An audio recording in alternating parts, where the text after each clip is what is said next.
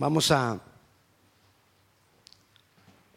creerle a la palabra de Dios. El versículo que nos vamos a aprender esta semana, espero que se esté aprendiendo los versículos cada semana. Dentro de un año usted se va a haber aprendido 52 versículos. Y eso ayuda. Porque un versículo creído en nuestro corazón, grabado en nuestra mente, creído en nuestro corazón y declarado con nuestra boca, es poder de Dios. Amén. Así que usted va a tener 52 saetas, 52 dinamitas en su boca. Si se los aprende de memoria. Ah, más los que usted se aprende porque usted se motiva a aprender. Ok, entonces Jeremías 33, 3 es el que se van a aprender de memoria esta semana. Pero para la, la enseñanza de hoy vamos a comenzar leyendo Jeremías 33, el 2 y el 3. Así que abra su Biblia y si no trajo Biblia, pues léalo ahí en la, en la pantalla.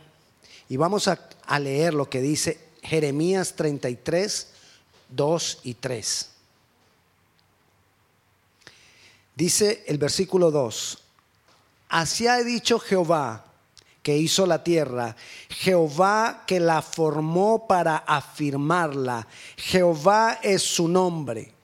Y este es el versículo que nos vamos a aprender de memoria, el que sigue. Clama a mí y yo te responderé y te enseñaré cosas grandes y ocultas que tú no conoces. ¿Qué nos está diciendo Dios? Clama a mí. ¿Qué te está pidiendo Dios? Clama a mí. Pídeme a mí. Gime ante mí. Si usted lee el versículo 1, nos damos cuenta que donde estaba Jeremías estaba preso. Él estaba preso. Y estar preso no es una situación muy buena. ¿Usted nunca ha estado preso? Bueno, por eso no sabe que no es una situación buena. Yo a los 18 años estuve preso como unas 6 horas. Estaba en mi país, en mi ciudad, en Cali. en esa época estaban pidiendo IDs, de identificación, y yo no llevaba nada. Y me llevaron preso 6 horas. Con un poco ahí de, de gente con cara de malos. Yo estaba asustado, tenía 18 años, estaba muy asustado ese día.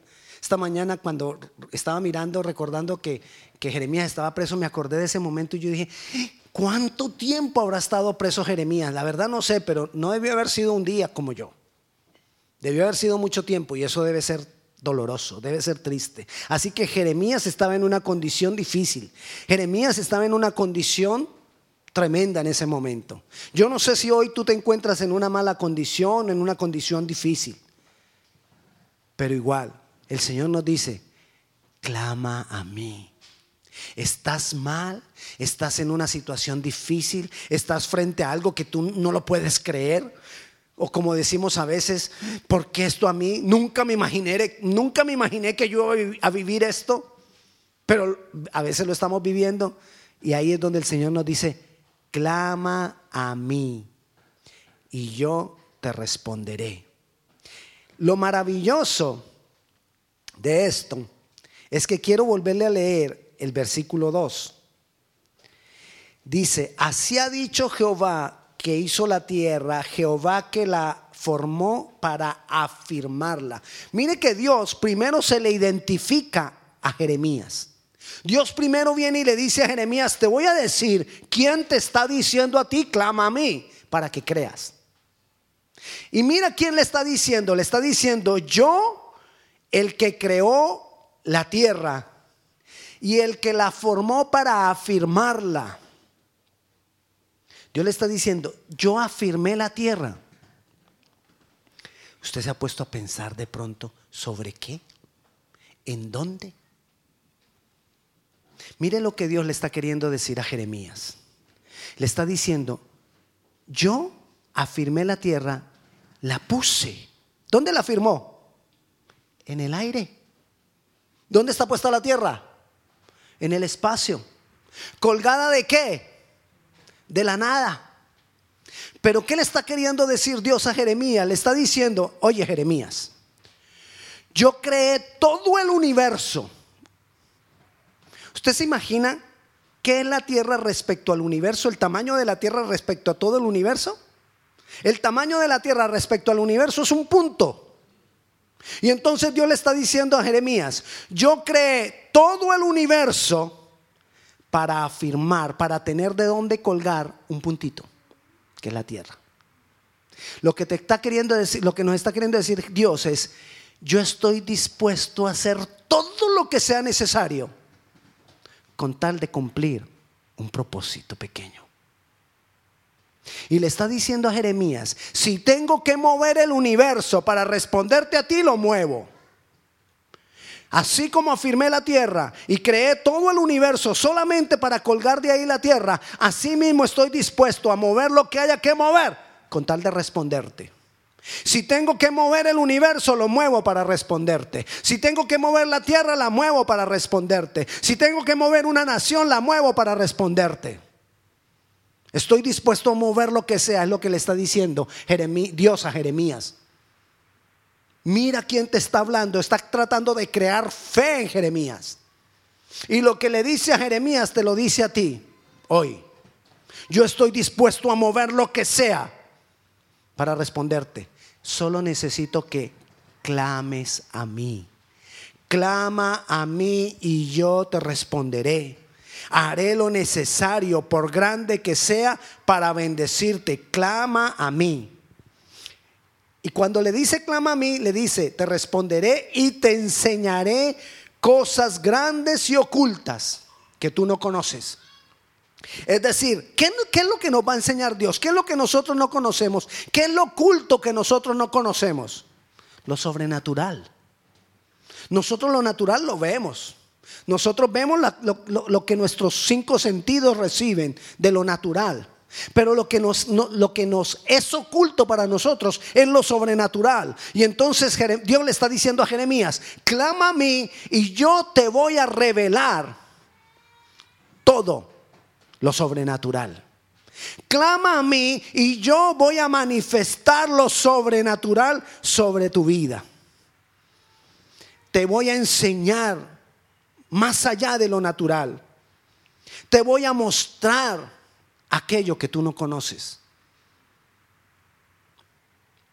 El versículo 6, salte al versículo 6 y dice, está hablando más de lo que, es decir, Dios empieza a ampliarle la respuesta a Jeremías y le dice, he aquí yo les traeré sanidad y medicina y los curaré y les revelaré abundancia de paz y de verdad. Es lo que está dispuesto Dios a darnos. Nos sanará, nos revelará paz. ¿Qué es la paz? La paz es cuando tú, a pesar de, que, de lo que tus ojos ven, a pesar de lo que tu corazón siente, a pesar de lo que tu mente te dice, tú puedes estar confiado y tranquilo en Dios. Esa es la paz. Y cuando Dios habla de su paz, dice que esa paz que sobrepasa todo entendimiento. Es decir, esa paz que es más allá de lo que tú puedes ver, que lo que tú puedes palpar, de lo que tú puedes entender. Pero ahí nos está diciendo que nos revelará la paz. O sea que la paz no es algo que yo te pueda impartir, es algo que viene por revelación. Yo puedo orar por ti, una persona puede apoyarte y orar por ti, puede impartirte, eh, eh, imponerte las manos, pero si esa paz no te es revelada de parte de Dios, no la tendrás. Y podemos ayunar y podemos orar, pero si tú no recibes la revelación de la paz de Dios, no la tendrás. Porque la paz viene por la revelación de Dios. Y por eso Él dice ahí, yo te revelaré la paz. Y, la, y le revelaré abundancia de paz y de verdad. El Señor nos lo va a revelar. El Señor nos lo va a dar. El Señor nos lo va a manifestar. Entonces, cuando yo entiendo quién es el que me está prometiendo esa ayuda, cuando yo entiendo quién es ese, el que afirmó la tierra, el que la colgó del universo, ese es el que puede cambiarme. Cuando yo entiendo eso, empieza a haber paz en mi vida. Empieza a haber paz en mi corazón. ¿Y qué espera después Dios de eso? ¿Qué espera Dios de ti? Una vez tú has, clamado a Él y recibes esa paz, ¿Qué espera? El versículo 9 nos dice lo que Él espera de ti. Y dice el versículo 9, y me será a mí por nombre de gozo, de alabanza y de gloria entre todas las naciones de la tierra, que habrán oído todo el bien que yo les hago y temerán y temblarán de todo el bien y de toda la paz que yo les haré. Dios quiere que nosotros, una vez recibamos esa, esa revelación de Él, nosotros le demos gracias. ¿Cuántos dan gracias normalmente a Dios? Ok. Te voy a decir que es darle gracias a Dios según ese versículo, el versículo 9. Dar gracias a Dios según el versículo 9 es, no, es, no es decirle, Señor, gracias. Qué bueno eres tú ay, ya descansé, ya tengo paz. No, aquí dice, me será a mí por nombre de gozo y de alabanza y de gloria entre todas las naciones de la tierra que habrán oído todo el bien que yo les hago. Cuando tú estás agradecido con Dios, tú hablas a otro del bien que Dios te ha hecho. Cuando tú recibes la paz de Dios revelada por Dios, tú hablas a otro. Ser agradecido con Dios es darle gloria. Y darle gloria es decirle a otro lo que Dios me hizo la bendición que Dios me dio, la respuesta que Dios me dio. Muchas veces nosotros acostumbramos a darle gracias a Dios en lo secreto, pero no le contamos a, nadie la gran bendición que Dios nos dio. Y Dios quiere es que, que lo hagamos, porque cuando tú lo expresas, cuando tú das gracias, gracias y cuentas lo que Dios ha hecho, eso que Dios ha hecho se, se solidifica en ti. Toma piso en ti tiene un suelo en ti y no va a ser removido. Muchas bendiciones nosotros las recibimos y al poco tiempo pareciera que volviéramos y las perdemos porque no se solidifican, porque no tienen suelo en nosotros. Y no tienen suelo es porque no le damos la gloria a Dios, porque no contamos a otros lo que Dios hizo, sino que sencillamente en lo secreto le decimos gracias a Dios. Y Dios quiere más, más que eso. El mensaje que yo quiero traerte en esta tarde es, clama a Dios. Él te va a responder. Él es el más interesado en responderte, porque eso va a ser gloria para Él. Clama a Dios, clama a Dios. Hay un hombre en la Biblia, vamos a mirarlo ahora. Vamos a tomar el ejemplo. Este hombre no era patriarca, no era profeta, no era rey, no era líder, no era sacerdote, no, no era, pues nadie, común y corriente, no era pastor. No era, no era, presidente, si lo traemos a hoy. No era presidente, no era gobernador, no era del Senado, no era un deportista conocido, no era un gran artista, no, era una persona común y corriente. Pero su nombre quedó escrito en la Biblia porque él entendió un secreto que lo más grande para una persona era creer en Dios y clamarle. Y eso era el todo. Y por él creer en eso, dos versículos de la Biblia están dedicados a él. No más, no, no, no es mucho. Dos versículos están dedicados a él. No habla más de él la Biblia, solo que clamó a Dios y Dios le respondió. Y, les, les estoy hablando de Javes. Y vayamos a estudiar o a mirar rápidamente Primera de Crónicas y vamos a mirar lo que, lo que entendió Javes, lo que vivió Javes con Dios. Primera de Crónicas, capítulo 4, versículo 9. 9 y 10. Esos son los dos versículos. La Biblia no habla más de Javes. Bueno, habla de Javes porque Javes era el nombre de una ciudad, pero de esa persona, Javes, no habla más la Biblia. Y quiero que miremos esto de Javes, porque Javes entendió ese secreto. ¿Cuál secreto? Que si yo clamo a Dios creyendo que Él me responde, me responde. Ese es el gran secreto. Que de secreto no tiene nada. Necesitamos es la revelación de eso. Amén. Necesitamos es la revelación de que el Dios, aquel Dios que tomó la tierra, la formó y la colgó del universo, con ese mismo poder, Él quiere responder lo que tú necesitas hoy. Y le dice el versículo 9, y Jabes fue más ilustre que sus hermanos al cual su madre llamó Jabes, diciendo, por cuanto lo dio a luz en, lo di a luz en dolor. Quiero que miremos esa, la situación de Jabes. Se llamaba dolor. El nombre nos da identidad. El nombre, un nombre nos identifica. ¿Con qué estaba identificado Jabes? Con dolor, con sufrimiento. La palabra Jabes en hebreo es una raíz hebrea que es muy poco utilizada porque expresa demasiado sufrimiento. Entonces es muy poco utilizada, imagínese. O sea que no solamente se llamaba sufrimiento, sino demasiado sufrimiento. Así era llamado Jabes. Y usted se imagina que todo el día le estén diciendo a uno, sufrimiento, vení.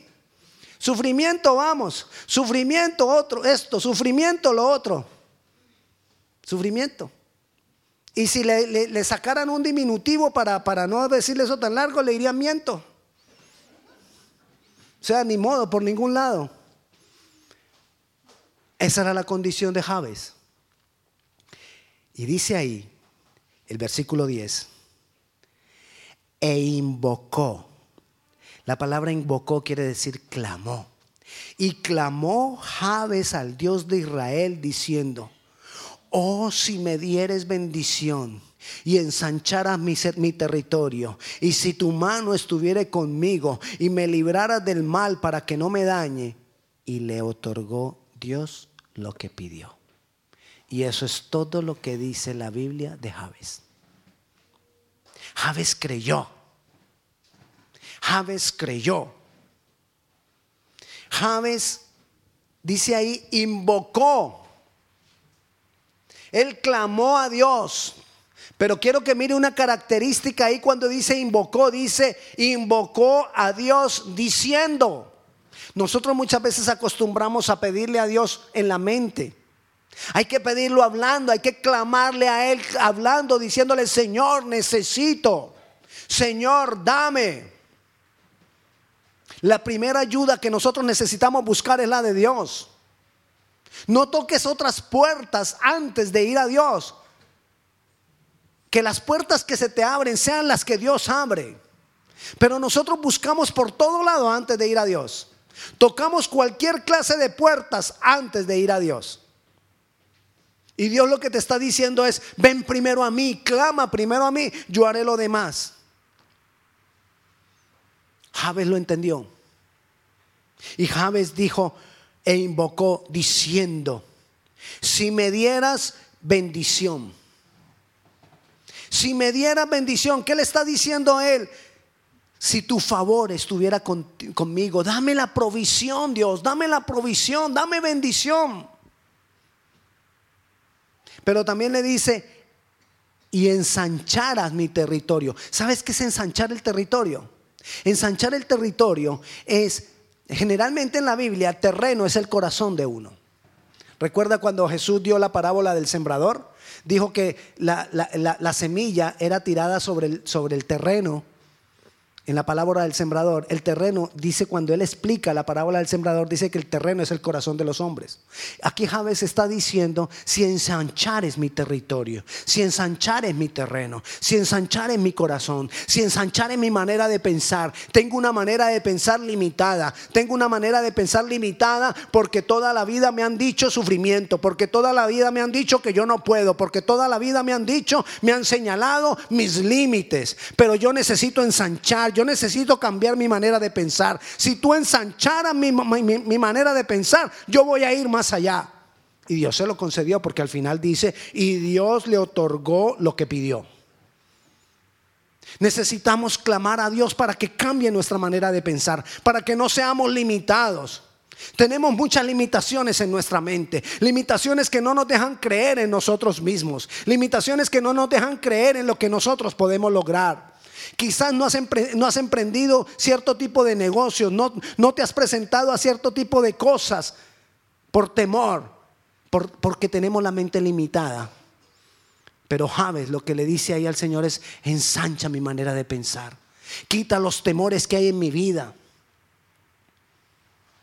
Dios te ha dicho que no hay imposibles para él. Cuando él le dijo a Jeremías que él había firmado la tierra en el universo, él le estaba diciendo, yo no tengo ningún imposible, yo no tengo nada que me pueda limitar.